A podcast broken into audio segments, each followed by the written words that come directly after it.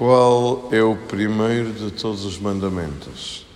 Esta pergunta do escriba a Jesus faz-me pensar que devemos estar sempre prontos para dar razões da nossa fé, para dar razões da nossa esperança e para dar testemunho da beleza do nosso encontro com o Senhor. O primeiro dos mandamentos é amar a Deus sobre todas as coisas, complementado por esta explicação tão terra a terra do amor ao próximo, que, hum, unido ao primeiro, faz a síntese. Não há mandamento algum maior do que estes.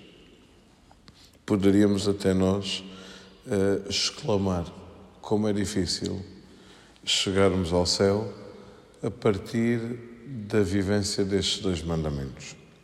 Mas por isso é que é um desafio desafio de hum, amar a Deus, colocá-lo no centro, reconhecê-lo como único Senhor e perceber que a forma mais concreta de honrarmos, amarmos e servirmos o Senhor é cuidarmos amando daqueles que o Senhor coloca à nossa disposição e à nossa volta.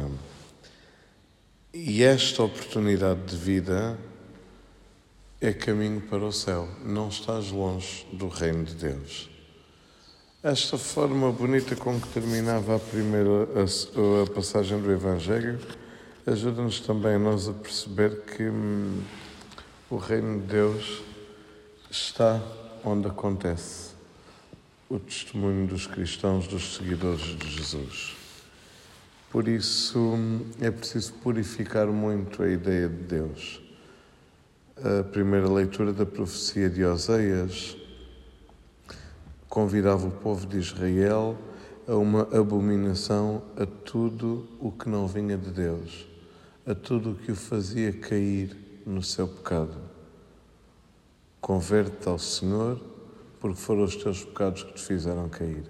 Estamos sempre a tempo.